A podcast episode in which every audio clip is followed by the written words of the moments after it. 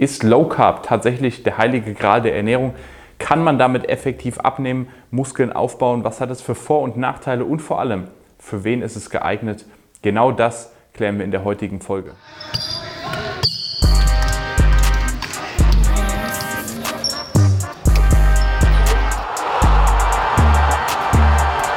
Herzlich willkommen auf diesem Kanal. Mein Name ist Marvin, ich bin Fitness- und Ernährungsexperte und wir sprechen in der heutigen Folge über eine Low Carb Ernährung.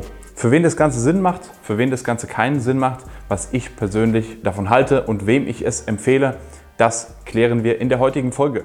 Ganz wichtig, wenn ihr euch für das Thema Training, Ernährung interessiert, wenn ihr sportliche Ziele habt, die ihr verfolgen möchtet, dann ganz wichtig, abonniert den Kanal und schaut auch gerne auf den Podcast-Plattformen vorbei unter Apple Podcasts, Google Podcasts und Spotify findet ihr einen Großteil der Videos, der Folgen auch als Audiodatei. Falls ihr das Ganze als Podcast hört, ganz wichtig, schaut auch gerne auf dem YouTube-Channel vorbei und abonniert den Kanal, denn da gibt es hier und da auch nochmal ein paar besondere Videos. Jetzt allerdings zum Thema Low Carb Ernährung.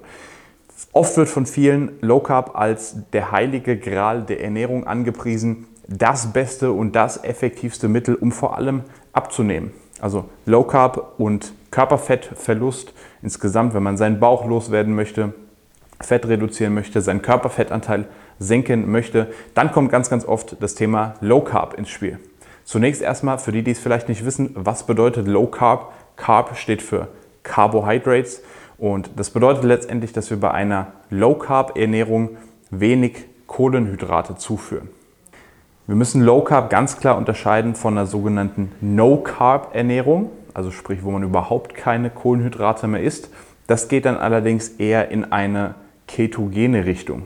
Ketogene Ernährung funktioniert letztendlich so, dass wir eigentlich nur Fett und Eiweiß essen, sogar relativ viel Fett, weil der Körper dann nämlich anfängt, das Fett umzuwandeln bzw. in ketogenen Körper umzuwandeln und daraus seine Kohlenhydrate bezieht.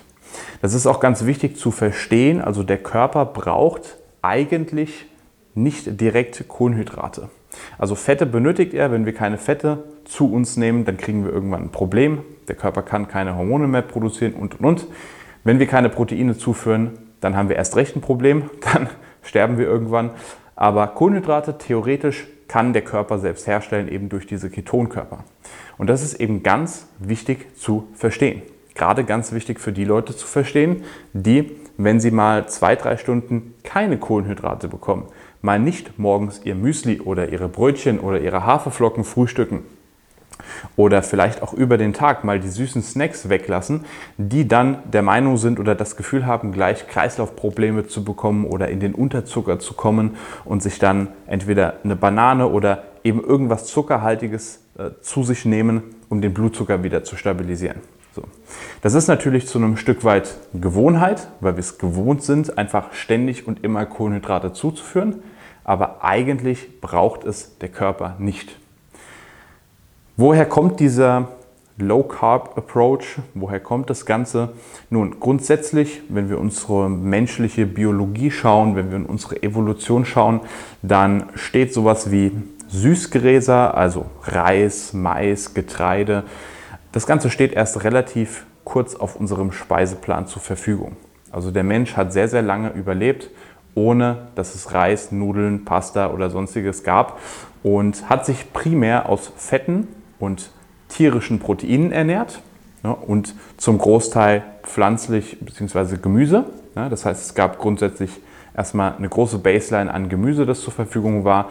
Ähm, insbesondere sowas wie Wurzelgemüse, Dinge, die halt irgendwo gesammelt werden konnten.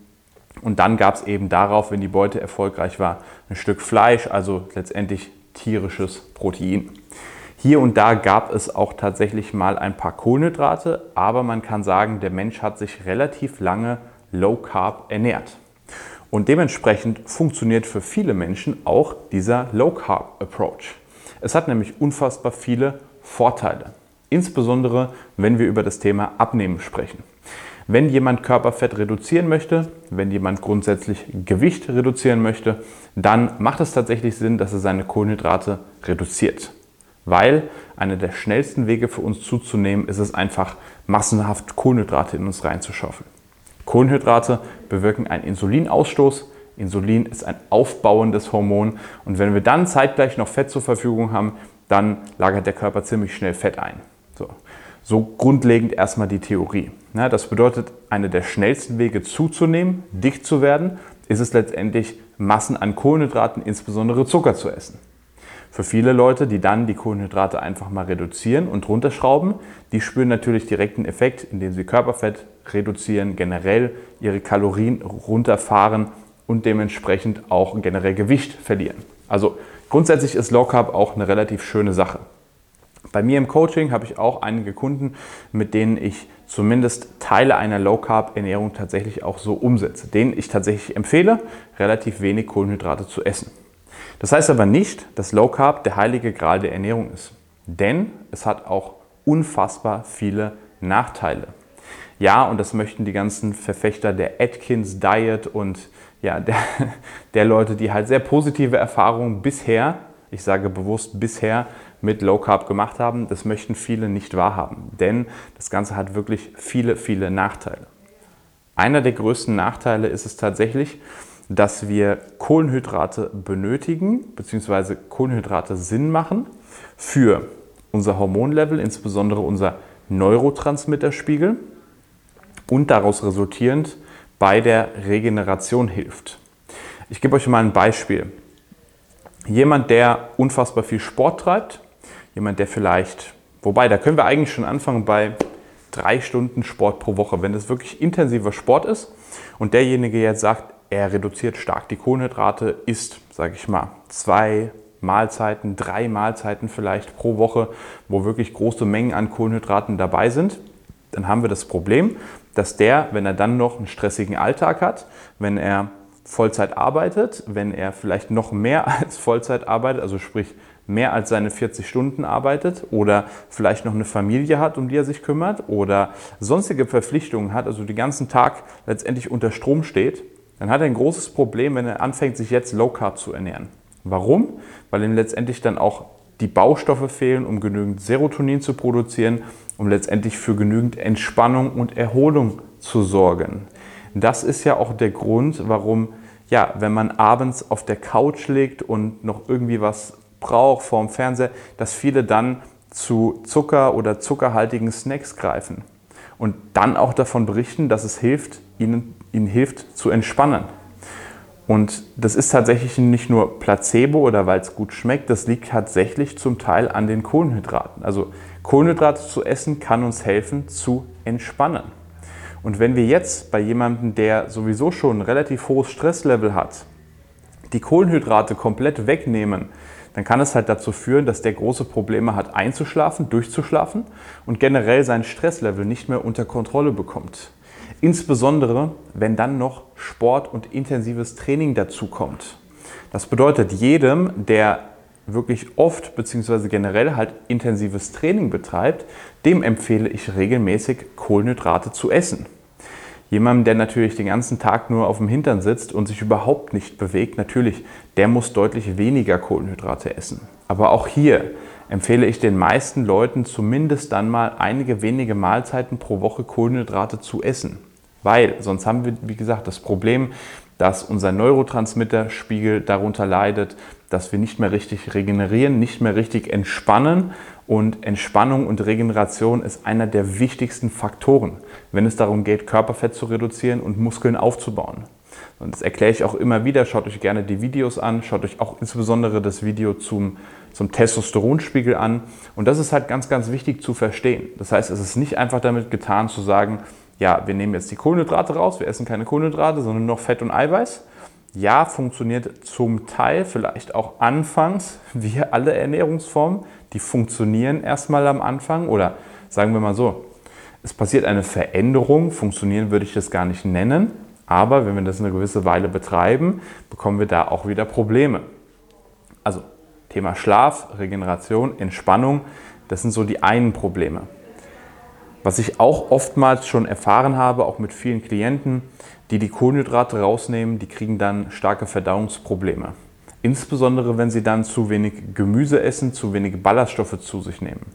Denn Kohlenhydrate, sowas wie Reis, Mais etc., sind auch zum Teil wichtige Präbiotika, also Dinge, die wir letztendlich auch für unsere Verdauung benötigen. Und wenn wir die halt einfach aus der Ernährung von jetzt auf gleich rausstreichen und generell zu wenig davon essen, kriegen wir früher oder später Verdauungsprobleme. Und wie gesagt, hat, hatte ich schon mit einigen Klienten die Thematik, die dann zu wenig Kohlenhydrate gegessen haben und dementsprechend gerade auch in dem Fall empfehle ich definitiv mehr Kohlenhydrate zu essen. Und jetzt gibt es noch einen dritten Faktor, der bezieht sich nicht auf die Vor- und Nachteile, weil man muss natürlich sagen, für einige Körpertypen funktioniert Low Carb deutlich besser, für andere deutlich schlechter. Auch hier ist es entscheidend, was für ein Körpertyp bin ich. Um euch hier mal ein konkretes Beispiel zu nennen, wenn man sich jetzt so den klassischen Wikinger vorstellt, also ein relativ nördlicher Körpertyp, relativ helle Haut und grundsätzlich sehr, sehr stämmig gebaut, also sehr dicke Gelenke, grundsätzlich auch schon ein relativ breites Kreuz, jemand, der ja generell einfach sehr stämmig ist. Das ist meistens jemand, der mit deutlich weniger Kohlenhydraten klarkommt. Demjenigen würde ich tatsächlich mehr Proteine bzw. mehr Protein und Fett, besonders tierische Proteine und Fette empfehlen. Jemand, der vielleicht genau das Gegenteil ist, sagen wir mal ein eher südlicher Typ, relativ dünne Gelenke und ja, dann auch noch sehr viel Sport treibt, intensiven Sport betreibt, dem empfehle ich deutlich mehr Kohlenhydrate. Für den würde Low Carb überhaupt nicht funktionieren. Auch hier, wie gesagt, Low Carb ist nicht gleich Low Carb. Also die Kohlenhydrate reduzieren kann ganz unterschiedlich ausfallen und die jeweilige Menge an Kohlenhydraten muss individuell bestimmt werden. Und das ist eben abhängig davon, was bin ich für ein Körpertyp, wie sieht mein Alltag aus und vor allem, wie viel Sport betreibe ich, wie viel bewege ich mich, wie viel trainiere ich und dementsprechend, wie hoch ist mein Verbrauch an Kohlenhydraten. Bedeutet, um das Ganze zusammenzufassen, ich bin tatsächlich ein großer Freund von einem Low Carb Ansatz. Ich bin der Meinung, dass viele Menschen, auch aus meiner Erfahrung, ich habe wunderbare Ergebnisse im Coaching erzielt mit vielen Leuten, bei denen wir wirklich erstmal die Kohlenhydrate reduziert haben. Das bedeutet aber überhaupt nicht, dass wir sie weglassen. Das bedeutet nur, dass wir sie anpassen. Und eben die meisten essen zu viele Kohlenhydrate. Wie gesagt, das ist eben bei uns ein großes Problem. Die Wahrscheinlichkeit, dass jemand, der sich vielleicht noch nicht so intensiv mit dem Thema auseinandersetzt, zu mir kommt ins Coaching und ja, zu wenig Kohlenhydrate isst, den Fall hatte ich bisher, wenn ich so drüber nachdenke, noch nie. Ich hatte schon Leute, die sind zu mir gekommen, die haben deutlich zu wenig Kohlenhydrate gegessen. Das lag aber dann daran, dass sie sich schon mit dem Thema auseinandergesetzt haben und dann bewusst eine Low-Carb-Ernährung ausprobiert haben. Die kommen dann zu mir und da schrauben wir dann die Kohlenhydrate hoch. Aber ich hatte jetzt noch niemanden, der sich noch gar nicht mit dem Thema Ernährung beschäftigt hat, der vielleicht auch ein bisschen Übergewicht hatte oder sein Körperfett reduzieren wollte, der dann zu mir kommt und zu wenig Kohlenhydrate gegessen hat. Hatte ich, wenn ich da jetzt nichts absolut übersehe, bisher noch nicht. Und dementsprechend funktioniert es halt für die meisten Leute, die Kohlenhydrate zu reduzieren. Bitte nicht nach 18 Uhr reduzieren. Lasst euch bitte nicht erzählen, ihr sollt nach 18 Uhr keine Kohlenhydrate essen. Das ist natürlich völliger Quatsch. Aber das ist ein Thema für ein anderes Video, was vielleicht noch in Zukunft kommt. Ganz wichtig, wenn euch dieses Video weitergeholfen hat und falls euch interessiert, ob man ab 18 Uhr noch Kohlenhydrate essen darf, was das für Vor- und Nachteile hat, dann schreibt es gerne in die Kommentare rein und abonniert den Kanal auf YouTube. Das war's von mir. Wir sehen uns beim nächsten Mal. Peace.